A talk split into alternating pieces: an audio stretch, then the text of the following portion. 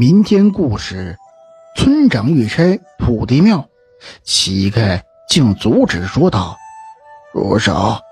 你会没命的。”明朝时期，在安乐府密阳县有一个偏僻的村落，名为大洋村。村子四面环山，导致此村呢极为落后，很少与外界交流。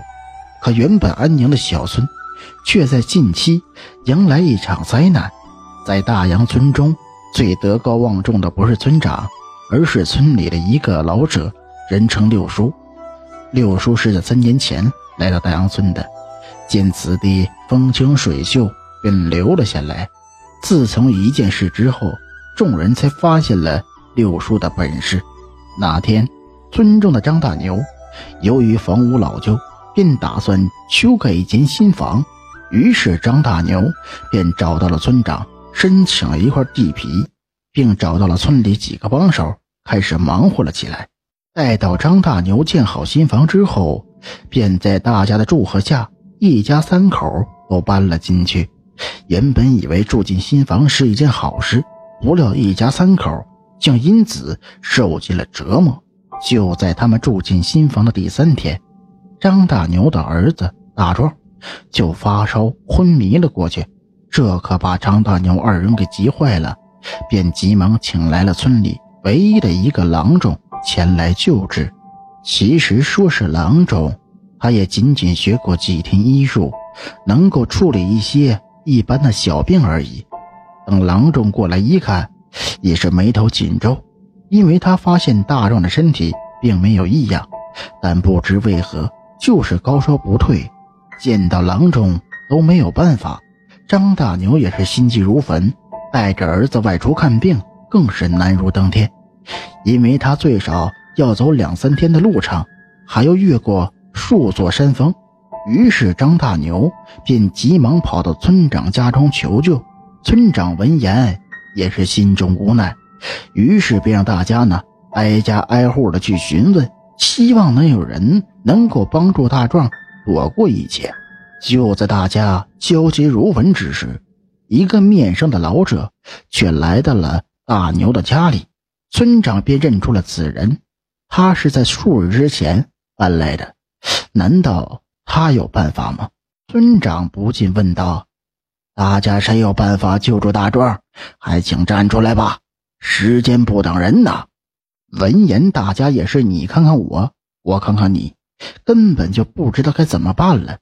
就在这时，一个老者却站了出来，说道：“让我试试吧。”闻言，大家目光纷纷落在他的身上。此人很是面生，听闻最近有一个老头搬到了村里，人称六叔，看来就是他了。此人正是六叔。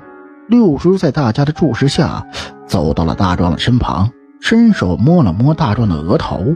然后又翻开他的眼皮，突然，他似乎是看到了什么异样，不禁掐手推算了起来。众人见状，不禁屏住了呼吸，看他的动作似乎是有一些本事，不知道他是否是发现了什么。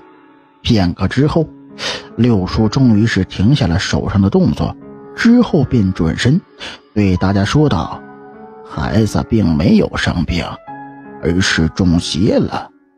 闻言，大家不禁发出了阵阵的惊呼：“什么？中邪了？”他们根本就不相信这神乎其神的东西，都是一些吓唬小孩的话而已。看来这六叔定然是在哄骗大家。想到这里，大家都是一脸嫌弃的看向六叔。大牛也是很气愤，自家的孩子都病成这样了。他竟然还在这里招摇撞骗，于是大牛一把抓住六叔的衣服，说道：“你这老东西，骗钱骗到我这儿来了，赶紧给我离开，否则别怪我大牛不讲道理。”可六叔却是一脸笑意的说道：“ 是真是假？我们为何不试试再下结论呢？你可以质疑我，但是孩子的情况拖不得，还不如听我的试上一试。”你便明白了。大牛闻言也放开了六叔，众人也是被勾起了好奇心了。难道此人说的都是真的，为何他如此的自信？于是村长圆场道：“大家听我说，既然如今无计可施，倒不如听听六叔的建议，死马当活马医，可有一丝机会啊？”于是大家都纷纷点头，打算试上一试。只见六叔让大家呢从家里找来许多铁铲，然后他便在这屋内推演了起来。很快便画出了一片区域，让村民将这片区域挖开。闻言，几个壮汉纷纷上前开始挖了起来。此举也引来全村人的注视，不知道六叔的目的到底是啥。而六叔也是一脸神秘的，不做多言。很快，一个时辰便过去了，几个人合力已经挖了一个大坑了，一个个的都有些体力不支了。可六叔仍然是没有让他们停下来的意思。